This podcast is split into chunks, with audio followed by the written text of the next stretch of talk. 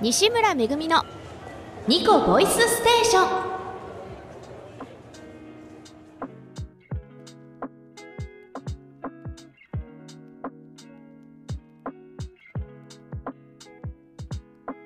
改めましてこんばんは。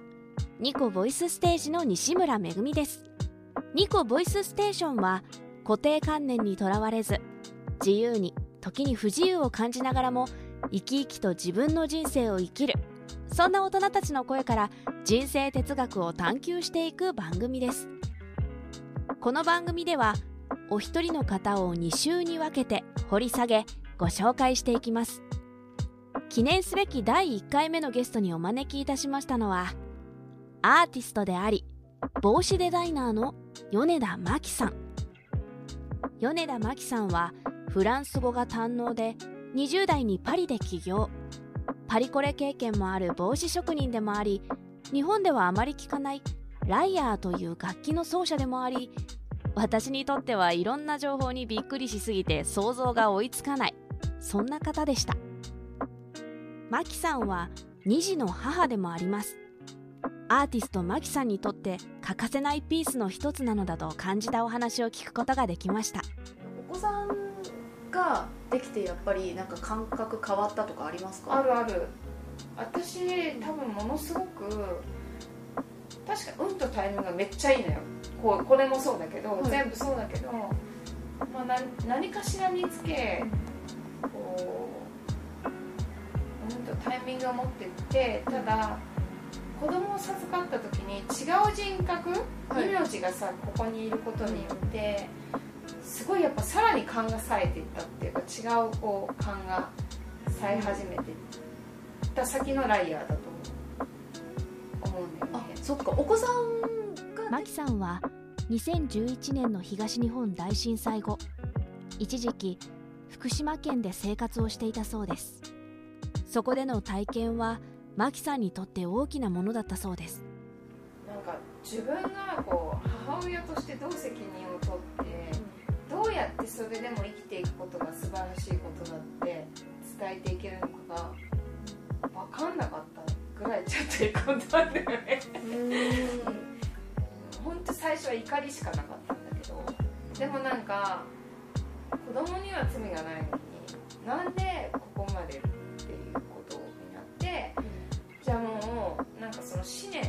してなんでどうしたらみたいなことを考えても結局そういう利己的な思考が問題も作ってるからここの中の延長上には解決はないだろうなみたいなのはちょっと思えてでもやっぱり子供はすごい敏感だったから、イライラし始めてさ。で次男にやっぱりすごい長男が当たったんだよね、でもだからこういうのもこの負の連鎖をなんとかしたいって思って、こう周波数の問題だと思ってさ。結局自然の周波数っていう話になってダイヤるほど。やっぱりあれを寝る前とかやると寝ますよあれ。まあ実際あれ20分引いてると自分の中に蓄積された電磁波が取れるっていうもう証明が推理されていてまあ医療機器としてダイヤは存在してるから、うん、あのヨーロッパでは代替治療として認可されてるけど日本はさそういうのないからさライヤーは癒しの楽器とも言われ演奏する人も演奏を聴く人も癒されるという不思議な楽器です。ライヤーは調弦をする際 432Hz に合わせます。432Hz とは自然界に最も共鳴する周波数と言われています。そのためライヤーを体の上に乗せ奏でることで弦から伝わる振動を体に伝えることにより体内の水分を震わせ細胞を震わせ滞りを流してくれる。ドイツでは肉体や魂心を癒す音楽療法の治療用として生まれました。屋外で奏でていると不思議なことに鳥や昆虫たちが近づいてきたり風や木々が歌っているように感じます。そんな不思議な楽器ライアー。マキさんは楽譜を持ちません。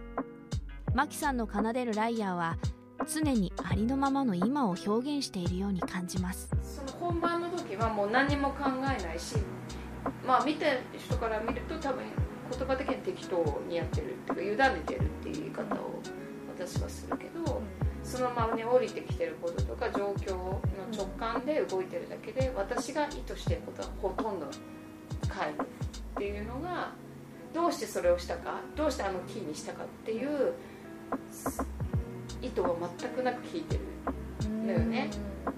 なんかこうひらめきみたいにこう湧いて出てきてるものをただこう流してるだけなの。それはセッションの時もそうなのね。あのそうじゃなかったら逆に私はあの音というものを多分追求することにはなってるけど音楽ってものを追求してるわけではなかったりするから、この音をしたらこうなってこうなるからこの音ですみたいなのはないのよ。わかる言ってる意味わかります。だからそこにそれが入ると私は嘘嘘になっちゃう。あのなんでかって周波数を自然に合わせてるのに、うん。そこに孤立した事故ってものを表現してしまうと、それはその瞬間に不自然になるから、っていうことなんだよ。だからこそマキさんのライアーの音に触れると自分自身の今を見つめる時間になるのかもしれません。これは瞑想に近いのかも。マキさんとお話をしていると自分という存在ととことん向き合いいろんな角度から眺め観察し続けているように感じます。それは目の前にいる人に対しても同じでそれが怖いと思う人はいると思う。本当のあなたは何？でもその声はマキさんの声じゃなくて自分が見ないようにしている自分自身の声なのかもしれません。だってマキさんはとっても気さくな方だ。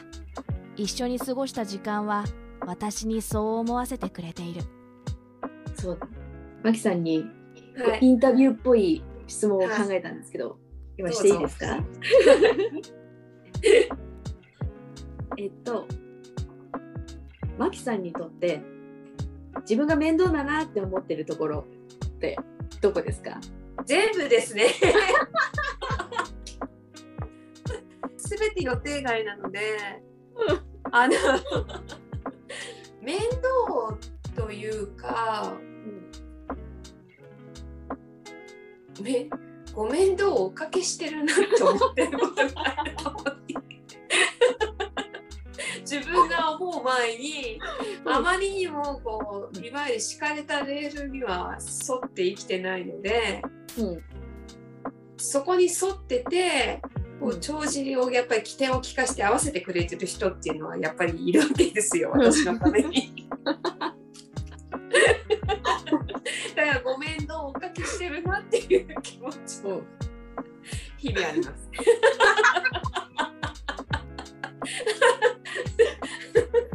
そのあのさっきこう敷かれたレールを歩いてきてないなっていうのがあるっておっしゃってたじゃないですか。それってなんかどどこからもうどこからなんかそれたなって思ったとかあるんですか？なんかそれたなって言ったら変かもしれないけど別に自分からこうそれてたわけじゃないと思うんですけどね。それは私だから、パリソルボンヌ大学ってすごくいい大学に入認定留学してて、うん。でその時にあの親としてはものすごく、うん。あのもう通訳とか翻訳の仕事もできるしそれなりに行ったなっていう、なんかすごいいわゆる学歴社会のまあなんうん。か仕上げとしてはすごくいいところの行ったなって多分思ってた時に、うん。私はうわすごい私通訳と翻訳家になれないって気づいちゃったわけですよ。自分があまりにも個性的すぎてその自分がフィルターとしての役割を果たせないって気がついてしまった。自分の個性のせいで。結局あの同時通訳してる時に、うんその私が選ぶ言葉がですごくうん。うんってうなずいてる人もいればどうしてその言葉を選んでるのかわからないなっていうこ顔をしてる人もいると。で、うん。通訳者翻訳者っていうのはあくまでもその通訳翻訳をしている相手のことをよく分かってそれを代弁してるわけだから、うん。そこまでこう個性があってはいけないと私は思うわけ思ってたわけですよ。そこが私にはないと。だからどんなに勉強してもうん。もともと小学生の時にあんまり本を読まなかったっていうことで日本語のボキャブラリーの選択がすごく狭いってことも気がついて。そうかな、うん。そう私はそう思って本当のプロっていうのはやっぱいるんですよ。うん。でその人たちは本当に素晴らしい言葉を紡いでいくの。その瞬間瞬間に。本当美しいし、作者をさらにこう引き立てるようにでも作者として代弁してるっていう完璧なことをこなしていく人たちっていうのがやっぱりいるわけなんですよ。うん。で私はそれにはなれない。完全に気づいた。マキさんが出会った人生の壁。ライアーと出会う前のマキさんは一体どんな人生を歩んできたんだろうか。次週は帽子デザイナーという職業を通しての米田真希さんをご紹介していきたいと思います。さてニコボイスステーションお楽しみいただけましたか？よろしければラジオフチューズさんへお便りお待ちしております。詳しくはラジオフチューズのホームページへアクセスしてみてください。ツイッターでもメッセージをお待ちしています。